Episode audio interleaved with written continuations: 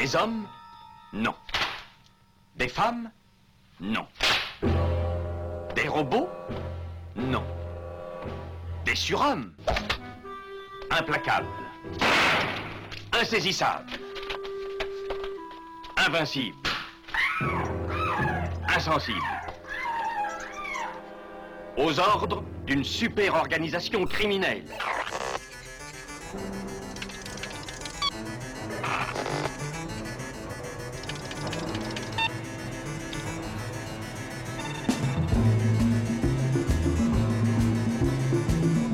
Impossible Rien n'est impossible pour... Culture prohibée. Bienvenue pour ce nouvel épisode de Culture Prohibée. Culture Prohibée, c'est l'émission hebdomadaire de la culture planète du Ciboulot, coproduite par Radiographite, graphite.net et animée par l'équipe des films de la Gorgone, les films de la Gorgone.fr. Culture Prohibée, c'est aussi un profil Facebook et un podcast disponible sur différentes plateformes. Tous les détails sont sur le blog de l'émission culture-prohibée.blogspot.com. Il a vraiment l'air très fort. On dira ce qu'on voudra, mais la police française est tout de même l'une des meilleures du monde. Avec lui, croyez-moi, l'assassin ne fera pas de vieux os. Au sommaire aujourd'hui, une émission entièrement consacrée au numéro 2 de la revue Prime Cut. Euh, nous allons donc être en compagnie, alors bon, comme d'habitude, hein, euh, nous on a laissé les manettes de l'émission, là, hein, euh, Thomas, moi, euh, on a laissé les manettes de l'émission à notre acolyte, euh, dit la bête noire de Compiègne, euh, notre archéologue préféré, hein, animal en quête de culture souterraine et oubliée, l'ami Damien Demey. Bonjour Damien. Salutations à toutes les entités conscientes qui nous écoutent. Tandis que notre loup-garou Picard, lui, euh, il est euh, tranquillement euh, derrière son micro à attendre qu'on lui passe la parole, comme un lion en cage. Euh, et puis on a un invité, on a un invité euh, qui est également membre de l'équipe de Prime Cut, c'est Emmanuel Legagne, qui est rédacteur en chef de la revue. Bonjour Emmanuel. Bonjour. Alors, euh, bon, les deux autres rédac chefs, vous les connaissez un peu, hein, c'est Thomas Roland. Bonjour Thomas. Salut Damien, salut GG et salut Manu et bien évidemment salut à toutes. Et puis, euh, évidemment, votre serviteur, je ne me présenterai pas et je vais tout de suite passer la parole parce que pour ces émissions, euh, nous, on est les invités, donc on laisse Damien, Damien notre ami Damien Demey, nous poser les questions. Euh, Damien Demey qui a pu lire en exclusivité ce numéro de, de Prime Code, donc Damien, nous sommes tout oui. Oyez, oyez, oyez. Nous revoici encore une fois de retour avec l'équipe de Prime Cut. Et oui, mes amis, pour rappel, Prime Cut est un magazine de cinéma dédié aux réalisateurs mal aimés, mésestimés, voire oubliés. Nous les avions déjà reçus lors du premier numéro et nous, euh, et nous les recevons de nouveau en partie pour présenter ce second numéro. Retour glorieux des terres baptisées lancement de projet et premier numéro, les voici naviguant vers les îles séquelles, les les îles suites. Tout d'abord, je tiens à vous féliciter encore une fois pour le premier bijou, félicitations. Et je me suis donc intéressé à cette nouvelle pierre précieuse que vous avez osé déposer sous mes yeux, à demi expérimenté mais assoiffé de cinéma. D'ailleurs, j'ai remarqué un changement dans la mise en page. Léger mais qui se sent. Donc réarmez-vous de vos yeux, oreilles et stylos. Après Michael Winner, vous venez au secours de Yves Boisset. Cette introduction vous semble sans doute familière, normalement. On va voir si vous avez appris vos leçons par rapport à la dernière fois. Et vous allez sûrement vous souvenir de ces premières questions. Est-ce que l'un d'entre vous peut me dire quand est né Yves Boisset? Le, le 14 mars 1939, parce que je te connais maintenant, j'ai préparé les dates. hein. Très bien. Et quel est son premier long métrage? Métrage, c'est le, c'est le film. Ah, j'ai- Co- j'ai- j'ai- Copland j'ai- sauf sa peau. C'est Copland, voilà. Copland sauf sa peau. Qui devait s'appeler les, les, les Jardins du Diable, je crois, enfin qui était, qui était Voilà. autre chose et qui a été remonté sous forme de C'était en fait quelque chose qui était assez proche d'un peu des, des chasses du comte Zaroff, et puis il en a fait un Copland finalement. Parce que ça n'en était pas un au départ. Waouh, vous avez, vous avez vraiment révisé, du coup ça m'inquiète. Et du coup, la dernière question assez logique, quel est son dernier long métrage? Ah bah, De cinéma La tribu la tribu, la tribu, oui. Ouais. La tribu, ouais. 91 sur les. Sur les liens entre. bah, on parle déjà de, on y parle de, de l'équivalent du Rassemblement national, on y parle de scandales dans la médecine, euh, on y parle un peu de pédophilie aussi. Enfin, il y a pas mal de sujets dans celui-là aussi. Ouais. C'est du, c'est du Yves Boisset. voilà. Parfait, voilà notre embarcation prête à prendre le vent et à chevaucher les océans tels des pirates, mais encore faut-il parvenir à soulever l'ancre Et cette encre, c'est cette question. Pourquoi avoir choisi Yves Boisset Enfin, moi, ça me, ça me trottait dans l'idée depuis un moment, même au premier numéro, en fait, Yves Boisset. Parce qu'en amont, j'a- j'avais dans l'idée, il y a quelques années, hein, d'écrire un livre sur Yves Boisset, qui n'a pas pu se faire pour des raisons euh, diverses. Et puis, et puis euh, après, l'idée de, de, prendre Yves Boisset, c'est aussi des, de parler d'un réalisateur français. Euh, je pense que c'est important que, que, que, l'on comment que l'on parle de réalisateurs français qui n'ont peut-être pas eu à un moment donné euh, le succès, surtout critique mérité, parce que certains Boissé ont eu un succès réel public, mais au moins critique. Et je pense qu'il y avait beaucoup à, creuser dans sa filmographie, euh, donc de 67 à 91, hein, qui fait, euh, il doit y avoir une bonne, pas loin d'une vingtaine de longs métrages en fait. Et puis voilà, je pense qu'il a aussi fait des, de, réels chefs-d'œuvre, hein, pas assez euh, reconnus à sa valeur, comme euh, Un Condé ou même La femme flic, qui est un film très sous-estimé. Il y avait une réelle volonté, hein, comme l'a rappelé Manu aussi en choisissant Boissé, de ne pas de ne pas nous enfermer dans un type de cinéaste et dans un voilà dans un cinéaste. Bon, le premier était un cinéaste britannique. Euh, on a hésité entre des cinéastes italiens, des cinéastes français pour ce deuxième numéro, mais le premier était un cinéaste britannique. euh, plutôt vu comme un cinéaste américain parce qu'il a fait euh, beaucoup de ses succès aux États-Unis en fait il est devenu célèbre quand il est parti aux États-Unis enfin en tout cas célèbre aux yeux du, monde entier voilà. Donc l'idée aussi c'était de d'alterner l'idée dans Prime Cut sera d'alterner des, cinéastes venus d'un peu tous les horizons euh, euh, y compris géographiques c'était aussi l'idée de prendre un cinéaste considéré comme, euh, on va dire, moins réactionnaire que Michael Winner. C'est-à-dire que là, euh, pour, pour, le coup, Yves Boisset considéré comme un cinéaste euh, politique de gauche, en fait. Même si c'est plus compliqué, mais, tout de même. Pour ce numéro 2, on retrouve des noms déjà présents dans le premier, les vôtres, entre autres, mais aussi euh, Thierry Jousse, euh, Guillaume Sandras, Christophe Petit et Pierre Haudebert, pour ne citer que. Mais je salue également euh, grandement le reste des membres, mais également de nouveaux noms avec euh, Sidney Cado Sambrosi, Roberto Curti et Jacques Faure. Était-il moins compliqué de monter cette équipe pour défendre Yves Boisset par rapport à Michael Winner ou la complexité est restée la même? Alors euh, Thomas tu voulais peut-être répondre euh, Sydney était dans le premier numéro Sydney était dans le premier numéro déjà. Alors, Elle avait fait des petites chroniques, mais elle était déjà dans le premier numéro. Et, et en ce qui concerne euh, bah, les deux autres dont tu as parlé, euh, Jacques Sport, c'est parce que on aime bien son travail et il fait un, un fanzine qui s'appelle L'Insatiable sur le cinéma érotique grec, euh, enfin sur le cinéma grec, cinéma érotique grec, cinéma bis grec, voilà.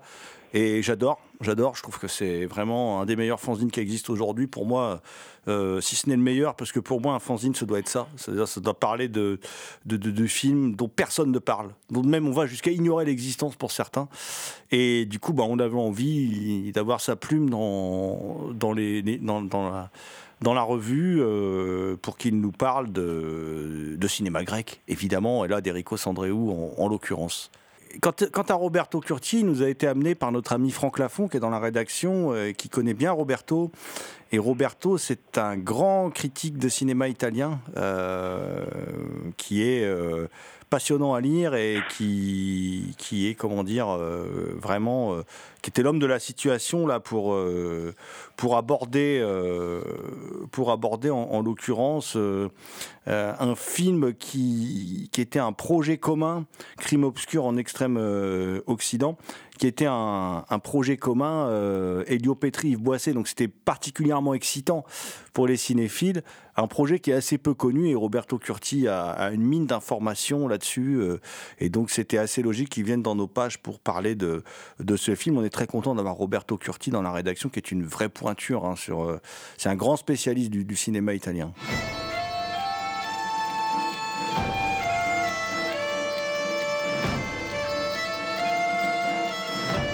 Vous écoutez Culture Prohibée.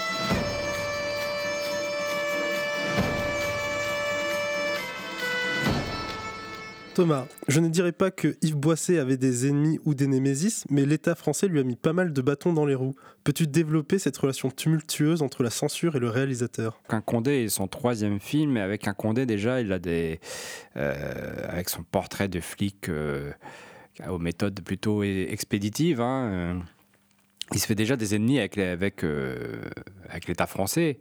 Donc le film est interdit pendant deux ans.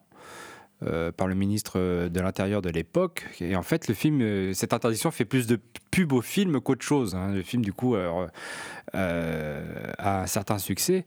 Et bah, tout du long, euh, du fait euh, des, sujets que touche euh, Yves Boisset dans ses films, évidemment, il ne se fait pas que des copains. Quoi. Je pense notamment à, l'attentat qui revient sur l'affaire sur l'affaire Ben Barka.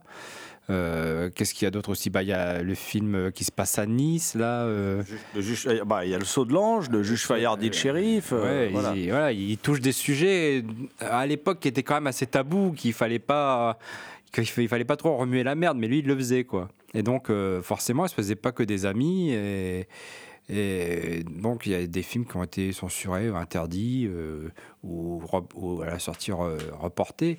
Et ce qui fait qu'il a été plus ou moins mis dans un placard. hein, euh, après la tribu, il a fait plus que il a fait plus que de la télé, des documentaires ou des docufictions euh, euh, parce que bah on voulait plus de ses films quoi.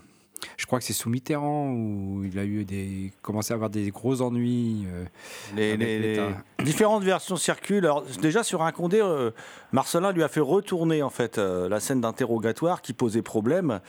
Et effectivement, ça a plutôt porté le film. Alors, moi, pour ce numéro, j'ai interviewé Sébastien Lecoq. Alors, Sébastien Lecoq, il avait écrit pour Bois- sur Boissé sur justement la censure qu'a subi Boissé. C'est un spécialiste du sujet qui sévit dans Darkness Fanzine, qui est un, un fanzine de l'ami Christophe Triolet, qui est devenu maintenant une revue un peu plus professionnelle, qui est éditée par Leitmotiv, enfin une revue professionnelle même, et qui, qui traite de la censure au cinéma. Mais déjà, quand c'était un fanzine, euh, ça n'avait de fanzine que le nom, en fait, puisque c'était très pro, quoi, déjà. Et, euh, et en fait, il nous explique plein de choses dans cet entretien, et il y a aussi des choses qui font partie de la légende, du mythe, euh, Yves Boisset.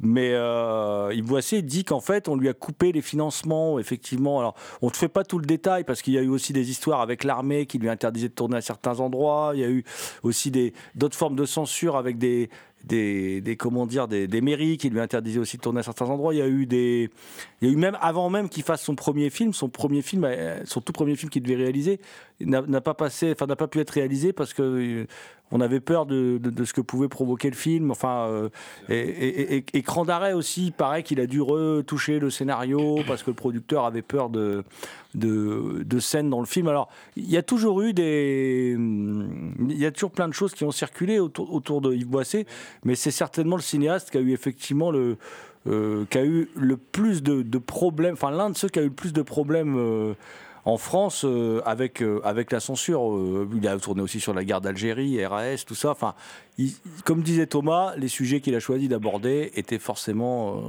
allaient l'amener à avoir des ennuis, quoi. Voilà. Même pendant les tournages, hein, d'après ce que j'ai compris, il a eu des ennuis sur le tournage de la- de l'attentat où il y a des gens qui venaient foutre la merde pendant les prises ou des choses comme ça.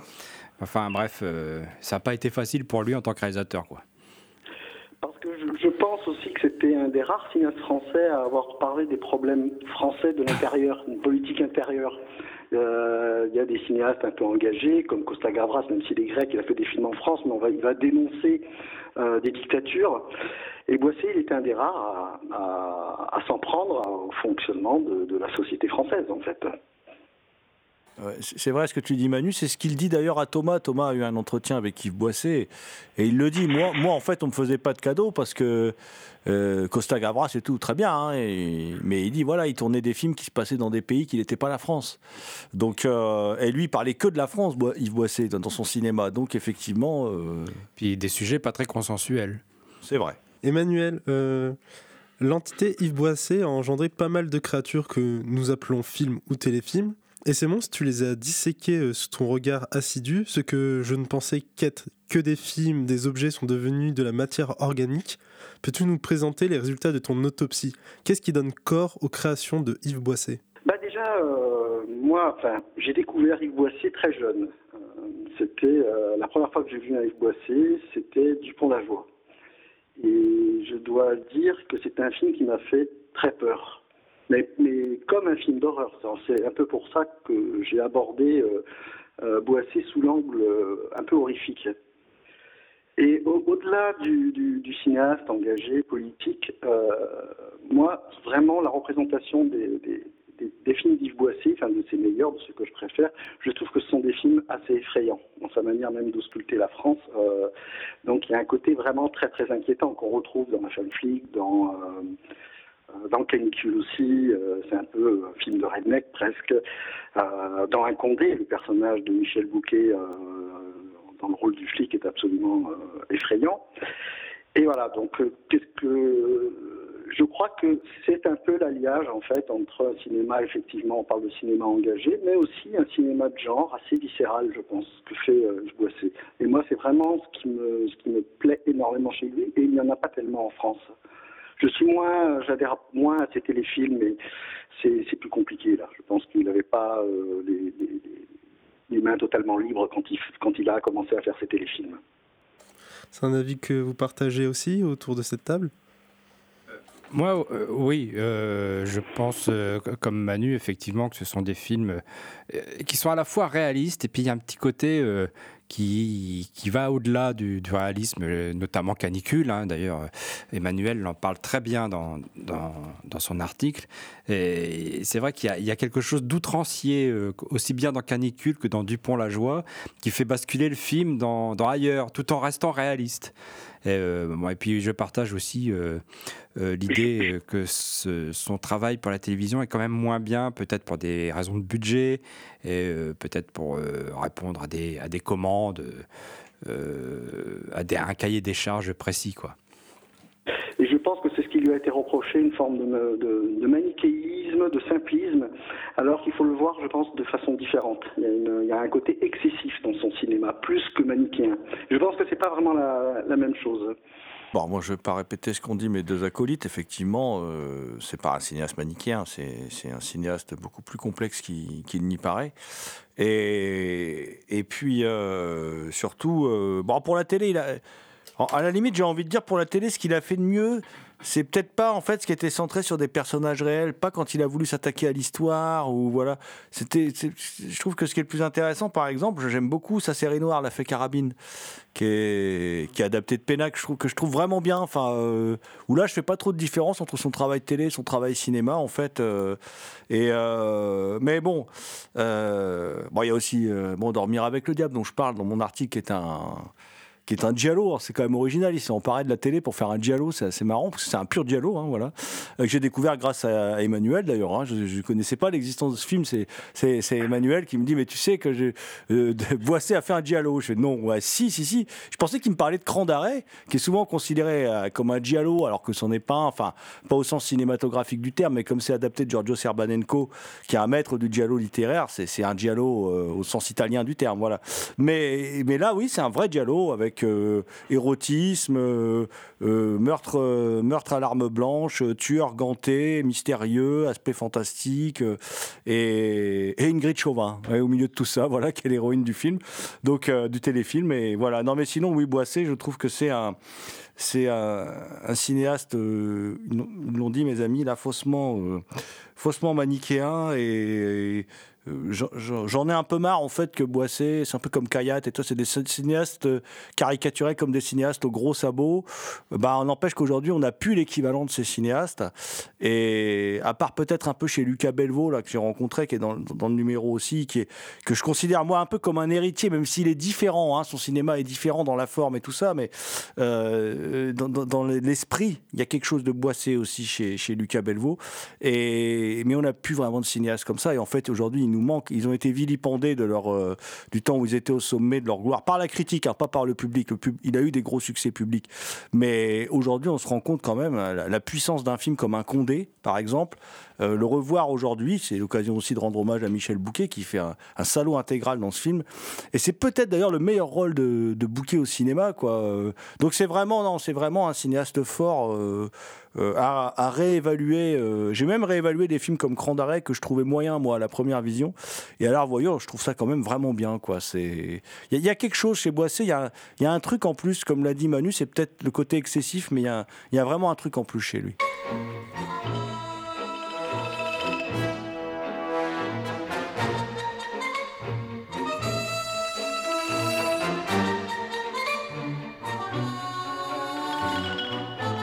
Vous écoutez l'équipe de Prime Cut au micro de Culture Prohibée.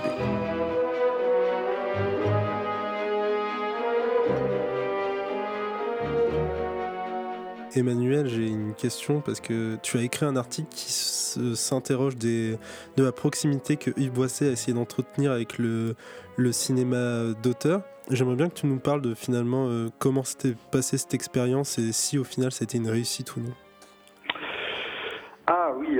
On va dire cinéma d'auteur euh, avec un grand A, c'est-à-dire que je pense qu'il a réalisé des films d'auteur avant, mais là il s'est éloigné un peu de, son univers. Donc pour le premier film, c'était un taxi mauve, qui est quand même une adaptation d'un roman de Michel Déon, un écrivain, on va dire, d'ailleurs plutôt de droite. Et euh, il tente vraiment autre chose, une sorte de drame psychologique qui se passe donc en Irlande. Et euh, alors, moi j'ai quand même l'impression que ce sont des films moins convaincants. Ils cherchent une respectabilité mais euh, il y a quelque chose qui, qui, cloche un peu. J'ai l'impression de ne pas retrouver euh, Boissé. Finalement, c'est des films qui auraient pu être réalisés par d'autres, genre euh, Pierre de Fer, des, des, gens comme ça. C'est la même chose pour La clé sous la porte. Il adapte un roman féministe. Et là, moi, je ne retrouve pas beaucoup non plus Boissé, à part qu'il a donné un petit rôle à, Barbara Steele, qui est quand même pas rien. Euh, par contre, je trouve qu'il réussit un grand film, un grand film personnel, d'auteur, peut-être parce que le sujet le touche plus que les deux autres, c'est avec Allons enfants. Et ça, je pense que c'est le cas de plein. À partir du moment où on aborde euh, quelque chose qui est plus intime, plus personnel, on, réussit peut-être davantage euh, à faire passer des émotions et puis une certaine force. Sur La clé sous la porte et, et un taximo, moi, j'ai l'impression de, voir un faiseur qui essaye de, s'appliquer à faire du cinéma un peu d'auteur, mais je ne suis pas très très convaincu. Ça reste des films très regardables, très agréables, hein, surtout à Taximov qui, qui, bénéficie euh, de superbes lumières, hein, d'une superbe photo et d'excellents interprètes. Mais je n'y vois pas, paradoxalement, euh, je ne les vois pas comme des films personnels, alors que c'était peut-être l'envie de, de faire un cinéma respectable. Et, puis sur un Taximo, les relations sont compliquées avec une partie du casting, visiblement. Oui, oui, en plus, on sent, que c'est bancal. Hein. Euh, on a l'impression qu'ils jouent pas ensemble, en plus. Enfin, moi, il y a un truc bizarre euh, quand je vois le film, que j'aime plutôt bien. Hein. C'est pas, c'est pas un mauvais film, loin de là. Hein. Toujours en lisant ce numéro 2, je me suis interrogé sur l'actualité que les films de Yves Boisset avaient non seulement à son époque, mais encore aujourd'hui. Interrogation que je vous pose, notamment le prix du danger et Condé, sont-ils malheureusement toujours d'actualité? Trouvent-ils écho dans notre monde? Bah, vas-y. Euh, bah, moi, je trouve que le prix du danger, euh, il est même dépassé, quoi. il a été, euh, il a été un film d'anticipation pendant longtemps pendant longtemps, euh, après, il a été visionnaire parce que c'est un film qui a annoncé quelque chose qui est arrivé, c'est-à-dire au début des années 2000 avec Loft Story et compagnie, etc. Et puis bah, maintenant, euh, on a dépassé le prix du danger. Bon, on ne tue pas encore des gens en direct à la télévision, mais euh, c'est quand, même, c'est quand même les jeux du cirque, on humilie des gens, on, on, caste des gens pour qu'ils, soient bêtes à la télévision. je pense à des trucs genre les anges de la télé-réalité, etc., etc. Pour moi, le prix du danger, il est dépassé déjà. donc c'était un film visionnaire à l'époque, un film d'anticipation visionnaire, mais maintenant, euh, euh, maintenant il est dépassé. Alors du coup, euh, moi je me pose la question. Pour les jeunes générations, il aurait été intéressant de savoir qu'est-ce que les jeunes générations, comment réagissent-ils devant un film comme Le Prix du danger? Alors qu'ils sont maintenant euh, abreuvés d'images, euh, de télé-réalité, que ce soit par les réseaux sociaux, TikTok, etc., et, ou par des chaînes comme TF1, Les Anges de la télé-réalité, ou Love Story, ou je sais plus ce qu'il y a comme émission maintenant, moi j'ai pas la télé, alors je suis pas trop au courant. Euh, donc il aurait été intéressant d'avoir, de, savoir ce que pensent les jeunes d'aujourd'hui, je pense aux, pré-ados ou adolescents, ou même jeunes adultes, ce qu'ils pensent d'un film comme Le Prix du danger à l'heure du tout à l'image.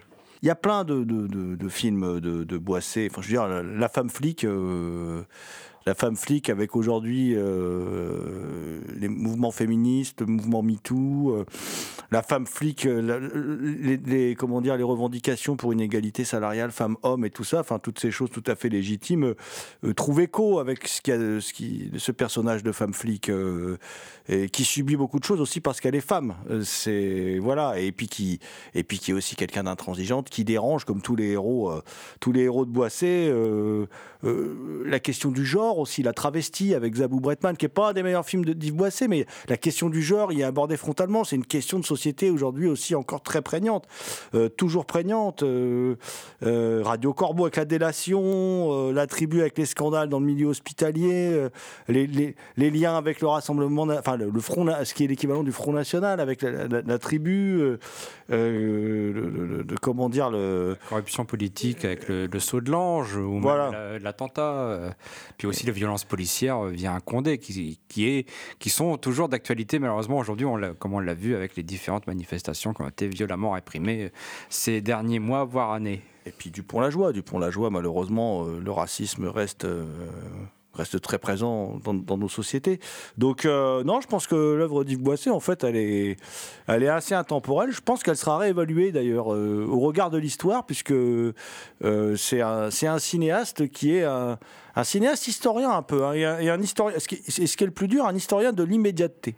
Voilà, et ça c'est quelque chose de pas évident parce que il traitait quand même des sujets à chaud ou alors vraiment, en tout cas, ça venait quasiment de se dérouler, donc c'était gonflé, c'était gonflé il avait une formation de journaliste. Hein. Enfin, il a, il travaillé comme journaliste sur les faits divers avant d'être critique de cinéma. Donc forcément, euh, c'est quelque chose qui, à mon avis, apparaît dans ses films. Ce, désir d'investigation, de, chercher la vérité. Euh, on voit ça dans ses films, dans l'attentat, euh, ou même dans ses téléfilms qui me convainc moins, mais pour des questions de, de, forme et d'écriture, comme l'affaire Dreyfus ou l'affaire Seznec. En plus, l'affaire Seznec, on sait, aujourd'hui, on dit que Seznec était coupable, hein, et lui-même le dit dans son livre, hein, qui, parce qu'il fait un film qui qui relaxe Seznec alors qu'il était coupable et je pense qu'il le savait déjà. Donc moi, ce sont ces films-là, qui me, qui, ces téléfilms-là qui me convainquent moins. Euh, euh, qui semble répondre à un cahier des charges, que ce soit notamment au niveau de l'écriture du scénario que de l'écriture visuelle avec euh, des, des, plans pour rappeler qu'on est à tel endroit, etc. J'y vois moins une, une patte boissée. Après, c'est des dates hein, quand même, ces, ces téléfilms. L'affaire Seznec, c'est trois sets d'or, dont celui du meilleur réalisateur, du meilleur film, du meilleur auteur pour Boisset. Le Pantalon, c'est le 7 d'or du meilleur film en 97. Jean Moulin, c'est le prix du meilleur scénario FIPA 2002. Alors peut-être qu'au regard des productions télévisuelles d'aujourd'hui, on trouve peut-être ces productions télévisuelles-là peut-être un, un, peu datées dans la forme, comme tu dis, mais en tout cas, elles ont rencontré un grand succès public et critique à l'époque de leur réalisation. Jérôme, au tout début de la chronique, tu as dit que euh, on avait, enfin, Michael Winner était un Anglais, mais surtout euh, vu euh, comme un réalisateur américain. Mais dans cette façon dont tu l'as dit, je comprends que Yves Boisset, d'une certaine façon, serait plus un, réalisateur euh, européen. Et dans l'un de tes articles, tu t'es penché sur l'une des sources créatrices de l'auteur, une source qui s'écoule des Alpes et qui fait transpirer, transpirer ses films d'une saveur salée d'Italie, si je ne m'abuse. Bah, après, alors, le truc c'est ça, c'est que Yves Boisset, il était très fan, lui, du, cinéma américain, du film noir et tout ça. Mais quand il a fait du cinéma, il l'a fait à la manière des Italiens. C'est-à-dire qu'il a fait du cinéma de contrebande, quoi, à la manière des Italiens. Et puis très tôt, ce que, ce qu'on je développe dans l'article, hein, c'est que euh, on voit que Boisset, en fait, euh, il est pris, comme, mais comme tous les cinéastes de l'époque, hein, dans ce système de coproduction où il va, il va être assistant en Italie, il va travailler en, Italie, il va faire des coproductions en Italie. Il y a des films qui, qui, sont, euh, qui peuvent apparaître comme des films français, mais qui sont en fait des films franco-italiens. Donc il va, il, va beaucoup travailler avec l'Italie. Et moi, j'ai surtout voulu pointer le côté italien de de Boisset pour deux choses. Euh, je pense que si Manu m'avait pas fait découvrir ce, ce tardif, euh, j'aurais pas fait cet article. Voilà. Euh, mais le fait de voir ce Giallo m'a profondément surpris. Voilà. Donc, euh, parce que en, vérité, euh, du coup, j'ai choisi de, m'intéresser à deux grands mythes de l'Italie pour tous les cinéphiles, en tout cas. Enfin, il y en a un, c'est pas un mythe italien. Hein. Giorgio Serbanenko, c'est un mythe mondial. C'est un des plus grands auteurs de littérature noire, hein, euh, de littérature policière. Et euh, qui est un véritable mythe. Il y a des prix qui portent son nom aujourd'hui, hein, euh, et euh, en Italie, c'est un mythe absolu qui a été énormément adapté au cinéma et tout ça. Que bon, je le remets un peu dans le contexte parce qu'aujourd'hui, il n'y a pas grand monde qui connaît Giorgio Serbanenko, faut pas se mentir. Mais par contre, c'est une vraie légende de Giorgio Serbanenko pour les amateurs de, romans noirs. Et il a adapté, hein, il a adapté donc Cran d'arrêt, Vénus privée, le titre du bouquin, qu'il a adapté. Cran d'arrêt, bon, c'est pas une adaptation non plus totalement réussie dans le sens où c'est pas c'est pas aussi bien que le bouquin. Voilà, on n'a pas le même plaisir à lire le bouquin, à voir le film.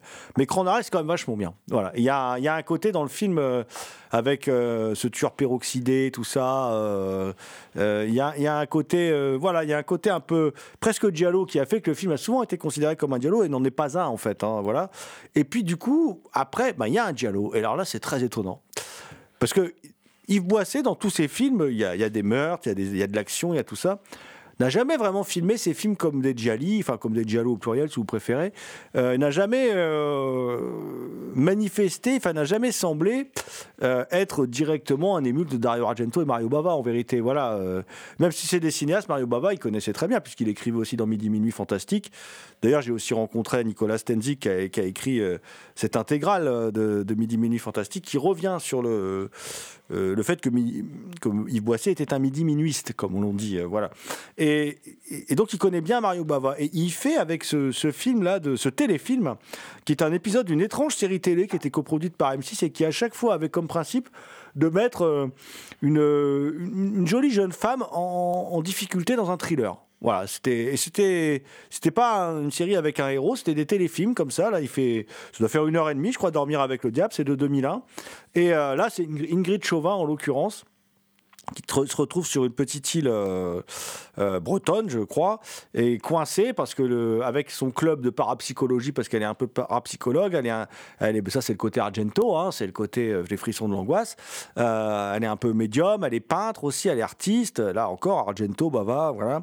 Et sévit un tueur qui tue bah, des charmantes jeunes femmes, et elle, elle aurait des, un peu comme ça, on ne sait pas trop si elle a des rêves prémonitoires, tout ça. Enfin bref, on est en plein dans le dialogue, le pur dialogue, même esthétiquement parlant. C'est pas un dialogue par accident. Vraiment esthétiquement parlant, on est là-dedans. Donc alors, évidemment, euh, c'est pas un chef-d'œuvre. Hein, c'est pas un chef-d'œuvre du dialogue méconnu qu'on découvrirait. euh, voilà. Mais par contre, c'est rudement intéressant. C'est un produit très soigné. hein. Alors on devine pourtant fait dans un cadre très étriqué pour la chaîne M6. Donc il fallait que ce soit quand même euh, euh, à peu près tout public, quoi. Et je pense qu'il va au maximum de ce que la censure télévisuelle pouvait lui autoriser en 2001 euh, pour pouvoir passer en prime time. Je pense qu'il va au maximum.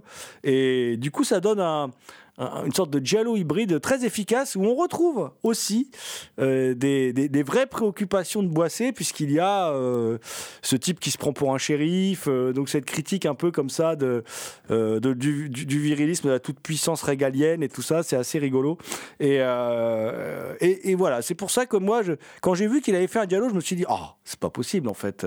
Parce qu'on a souvent dit que c'était le plus italien de tous les cinéastes français, et je trouve que c'est plus compliqué que ça. Voilà. Mais par contre, il a un vrai lien avec l'Italie, et il a un vrai lien avec le cinéma italien. euh, il a entre autres pas mal travaillé avec euh, Riccardo Freda. hein. Et euh, Riccardo Freda, c'est quand même une légende du, cinéma italien populaire. Voilà. Donc, euh, dans le bon sens du terme. Donc voilà, Yves Boisset, c'est bah, cette alliance-là, hein, c'est cette alliance entre le cinéma, puisque c'est un auteur, hein, entre le cinéma d'auteur et le cinéma populaire. Et il est à cette jonction, cette jonction qu'on retrouve très souvent aussi chez les, cinéastes italiens, hein, euh, qui sont souvent très complets, euh, qui à la fois vont faire des films comme Sergio Solima ou, comme, ou dans la comédie comme Dino Rizzi, des films qui vont avoir des gros succès en salle, mais qui sont en même temps des films avec des vrais sujets de fond et qui évoquent des problématiques réelles qui traversent la société italienne. Et Boisset fait la même chose dans son cinéma également, euh, en parlant de la société française.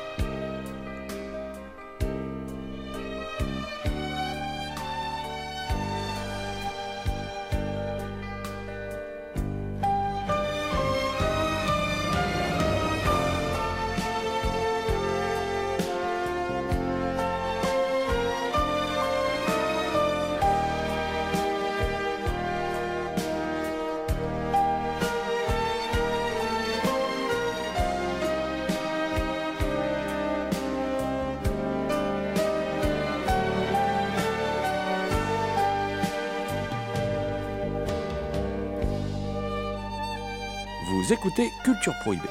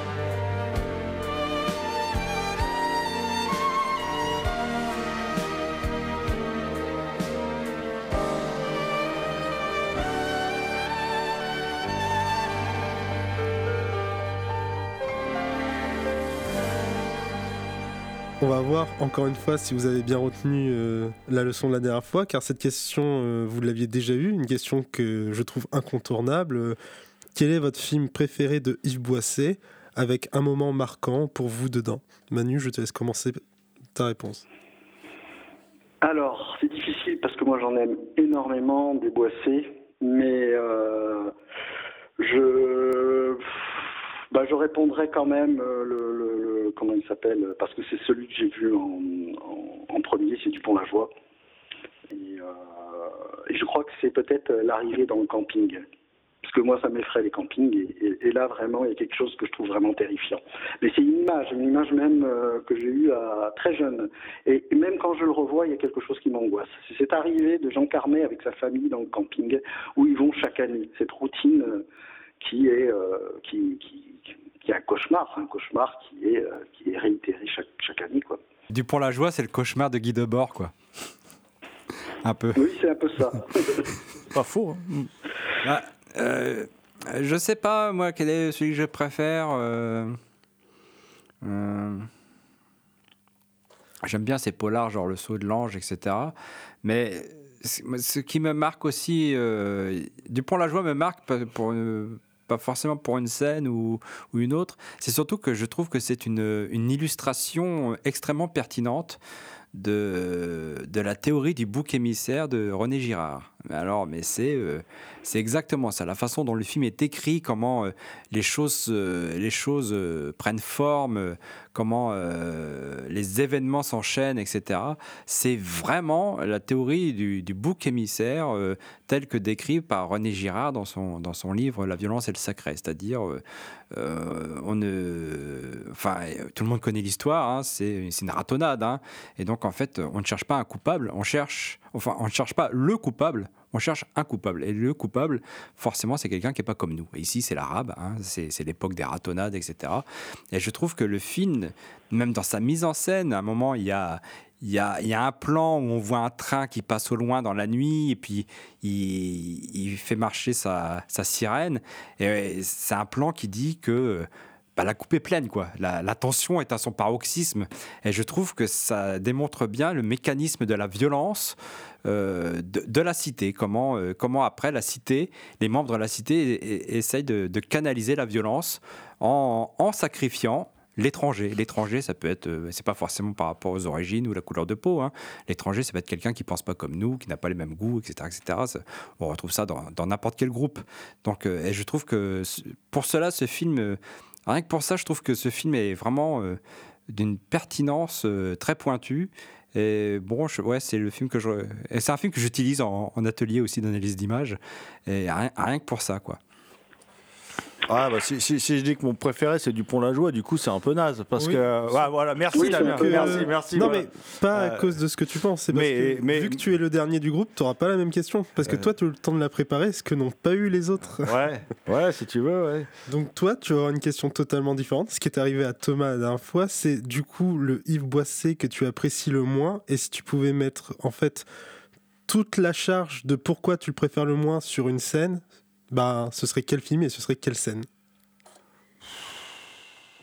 Il n'y a pas vraiment d'Yves Boisset que j'aime pas, en fait. euh, Il y en a que je préfère le moins, c'est difficile à dire. Autant euh, sur le premier numéro, je pouvais te dire des choses, euh, autant là, sur, le, sur Yves Boisset, bon, moi j'aurais voulu parler du travelling arrière de l'attentat, hein, pour pas parler de, de Dupont-la-Joie, mais bon, du coup je le fais, j'en profite. hein, mais si je devais, si devais, voilà, si je, de- je devais euh, dire un film peut-être que j'aime moins, peut-être La Clé sur la porte, parce que je, trouve que c'est, je, trouve même que De Verre est pas, il est un peu à contre-emploi, enfin on le sent pas bien dans son rôle, tout ça, enfin voilà, c'est, vraiment peut-être celui que j'aime le moins, mais je l'aime bien quand même, voilà, si tu veux, j'ai pas de, autant il y avait des films de Winner que je trouvais très mauvais, on, en avait discuté hein, pour le numéro 1, autant pour moi Boisset a pas fait de mauvais films en fait, Euh, il a fait euh, que des bons films, dont certains excellents, voilà, il il a pas fait, euh, il a pas fait de mauvais films, donc j'ai pas envie d'être dur avec Boisset puis de dire il y a des films, puis c'est subjectif.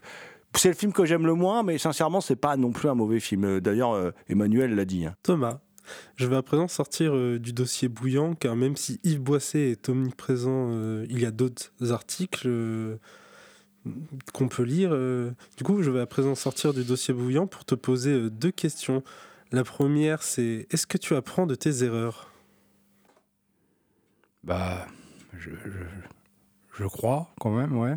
Et donc la seconde, c'est penses-tu que ce fut le cas pour euh, le producteur André, André Génovese Ah. Bah, je ne sais pas parce qu'il a plus rien fait après. Il a appris trop tard, j'ai envie de dire. ouais, apparemment il a pris trop tard. hein, euh. Mais bon, en même temps, euh, on, on ne sait pas trop le fin mot de l'affaire. Mais Tu peux nous raconter l'affaire rapidement? Bah, en fait, André Genovès, c'est un producteur qui était, euh, qui était, très, qui était très réputé. hein. Il, a, il a produit quelques succès, notamment des films de Claude Chabrol, hein, euh, des films d'André Téchiné. euh, enfin, c'était pas n'importe qui.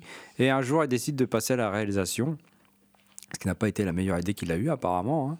Il a d'abord réalisé un- une adaptation d'un d'un roman érotique qui s'appelle euh, Mémoire d'une culotte en français. Et il a réalisé un, un film qui est quand même assez célèbre. À l'époque, on en a beaucoup parlé. qui s'appelle Mesrine. Mesrine avec, avec euh, Nicolas, Nicolas Silberg dans le rôle principal, dans le rôle titre. Euh, et après, il n'a plus rien fait. Alors moi, je me suis interrogé. euh, ce qui m'intéressait, c'était de, trouver comment se fait-il que euh, André Genovès, producteur réputé, disparaisse comme ça de la circulation Parce qu'après Mesrine, euh, c'est un film de 84, je crois. hein. Après Mesrine, il, il disparaît complètement de la circulation. Alors, le film Mesrine, hein, il a eu des soucis judiciaires avec euh, les descendants de Mesrine, la famille de Mesrine, et certaines personnes qui ont eu des mailles à partir avec euh, Jacques Mesrine à l'époque, qui ont été enlevées avec lui, et donc euh, il a eu quelques procès. Et je me pose la question, est-ce que ça ne serait pas à cause de ces procès euh, qu'il l'aurait mis sur la paille et du coup, par conséquent, André Genovès n'aurait n'aurait pu plus rien faire. Jérôme, tu as rencontré une femme. Ne me dis pas non, je sais que c'est vrai. Une du mauvais genre d'ailleurs, en plus. Et tu n'as trouvé aucun moyen de nous le dire que d'écrire sur elle, d'écrire sur Pia Degermark. Et je sais que tu veux absolument nous en parler, donc je vais te laisser faire. Oui, alors euh, bon, c'est dans le cadre de la, comment dire, euh, la rubrique mauvaise graine euh, qui présente bah, des acteurs ou des actrices un peu rock'n'roll. Hein, J'avais parlé d'Ian Michael Vincent dans le premier, qui est plus connu hein, que Pierre Degermark. Pierre, Pierre Degermark, si je vous dis ça comme ça à première vue, vous me dites. On ne sait absolument pas qui c'est. Et en fait, elle a eu une carrière éclair. Elle a joué dans, quelques films. Elle a surtout débuté.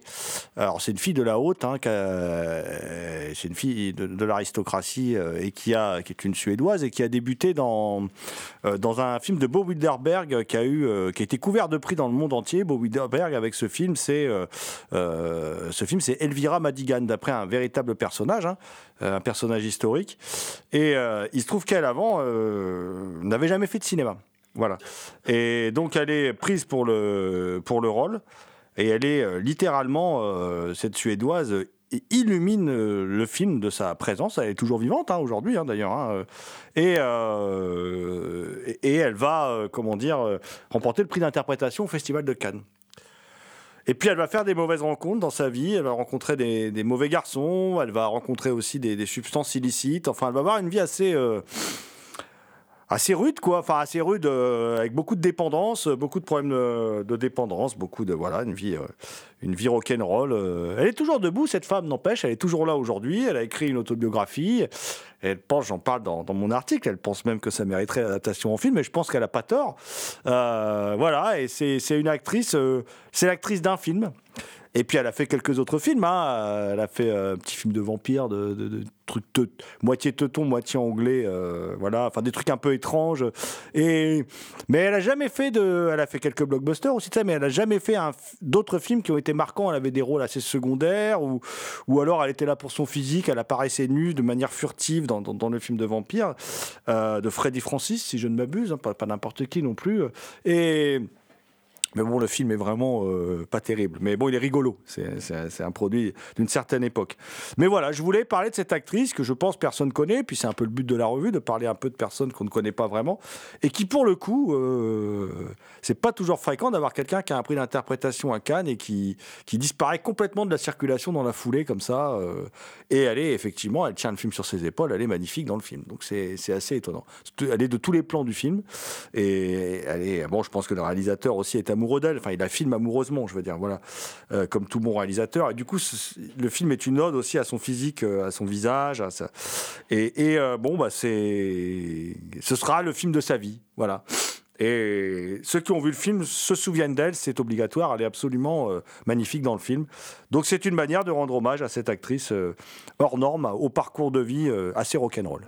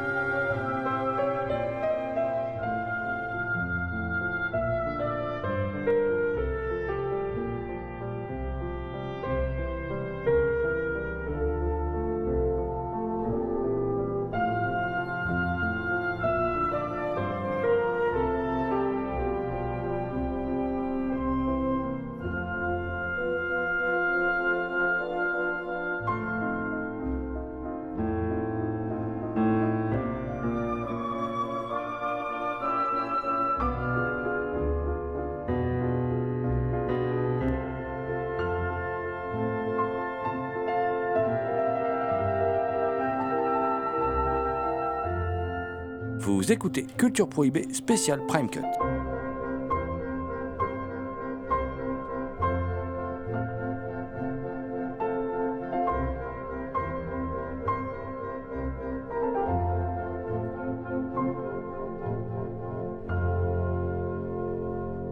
Ne me huez pas, mais je n'ai pas vu Allons enfants.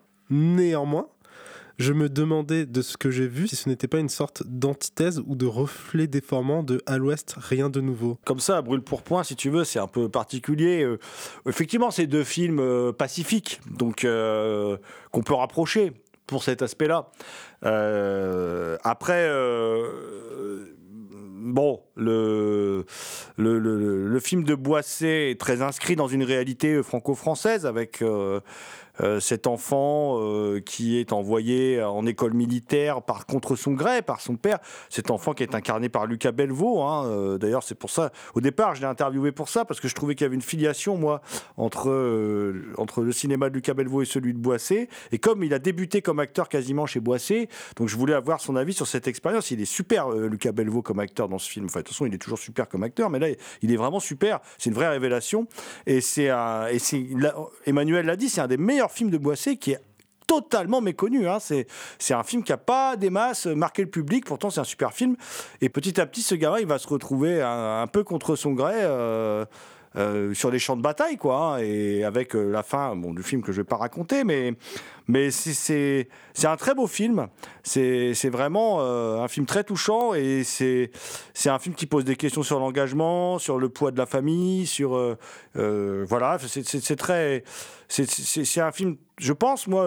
Très important dans le dans le cinéma français des euh, de, de, son époque euh, c'est vraiment pour moi en tout cas on est en 81 et pour moi c'est euh, le dernier le vraiment le dernier chef-d'œuvre de Boisset voilà. Après, il va faire des bons films. Espion, lève-toi, c'est bien. Canicule, c'est super et tout. Mais pour moi, c'est son dernier chef-d'œuvre, c'est celui-là. Voilà. Ah, C'est sûr que c'est un film très personnel. hein. Le film, il est tellement personnel, il, était tellement imprégné par euh, le matériau d'origine, hein, qui est un roman, euh, que l'auteur du roman euh, est particulièrement touché. Il a une salle chez lui où il regarde le film tout seul. Il vit un peu comme un, comme un ermite. hein. Il dit qu'à chaque fois qu'il voit le film, il est en larmes, quoi. Donc euh, c'est vraiment quelque chose. euh, il y a mis, euh, il y a mis beaucoup de lui, ça c'est sûr. Et c'est vrai que je rejoins GG, c'est l'un des derniers grands films de de d'Yves Boisset, quoi. Après, à l'Ouest, rien de nouveau.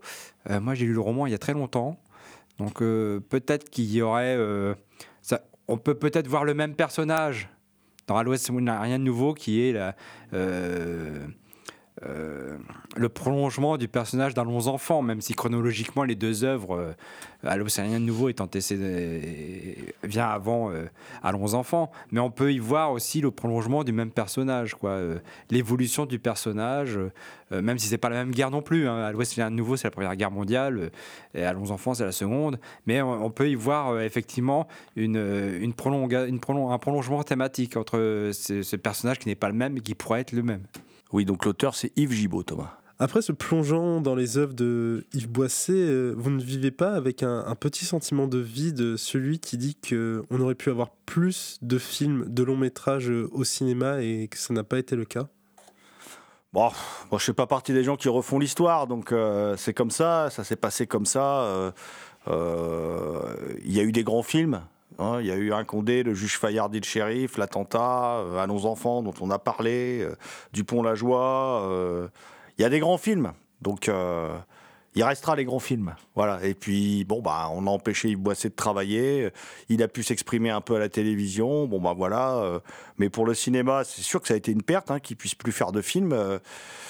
vu, ce qui s'est passé ces dernières années, dans les années 2000, tout ça, je suis sûr qu'il aurait fait des films féroces, des, des films fabuleux, euh, voilà, euh, sur des gens comme Sarkozy, tout ça, il aurait pu faire des films extraordinaires, euh, notre ami Yves Boisset.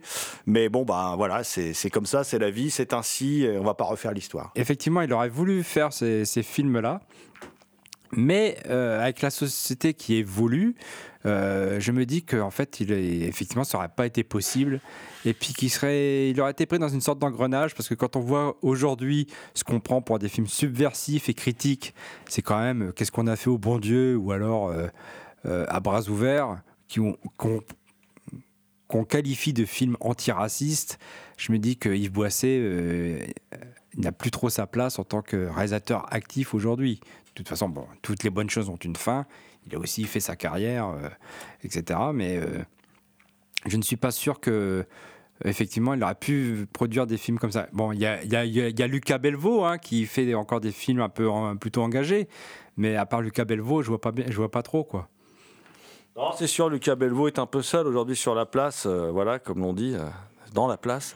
Mais bon, euh, bon après, euh, moi je retiens de cette carrière d'Yves Boisset quand même euh, un grand, une sorte d'historien, historien immédiat, comme j'ai dit tout à l'heure, et une sorte de, sociologue de la société française, quoi. Et, et je trouve qu'effectivement, ça culmine dans, dans Dupont-la-Joie, qui est un qui est un modèle dans le genre d'analyse du comportement de groupe et tout ça. euh, Avec, pour moi, avec le, avec le film de Corman, je le range avec le, le- le- le film de Corman, The Intruder, voilà, où on voit, euh, euh, on, on voit le comportement des masses, on voit qu'une foule c'est con, quoi. Voilà, quoi. C'est et, je trouve que c'est le, film, et pour ça, il est fascinant, quoi. Il, il étudie très bien euh, comment on peut mener une foule. euh, euh, et comment, euh, comment cette foule peut se comporter surtout. Parce que chez Intruder, c'est comment on peut mener la foule, mais là, c'est comment elle peut se comporter, comment la masse peut se comporter, comment la société en tant qu'entité, justement, peut, euh, peut déboucher sur la pure bêtise, la, la- pire des conneries.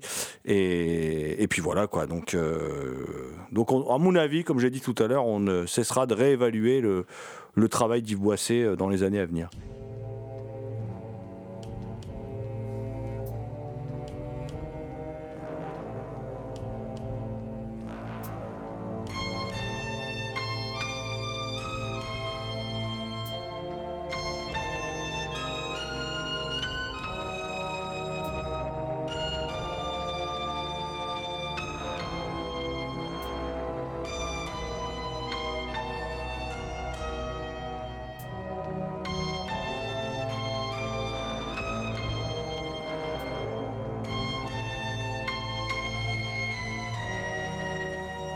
C'était Culture Prohibée, une émission réalisée en partenariat avec les films de la Gorgone et la revue Prime Cut. Culture Prohibée est disponible en balado-diffusion sur différentes plateformes.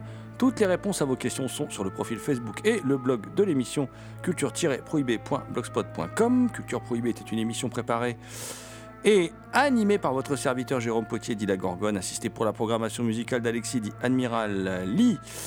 Une émission animée avec Damien Demey, dit La Bête Noire de Compiègne, Thomas Roland, dit Le Loup-Garou Picard, and the last but not the least, je veux bien sûr parler de Léo à la technique. Salut les gens, à la prochaine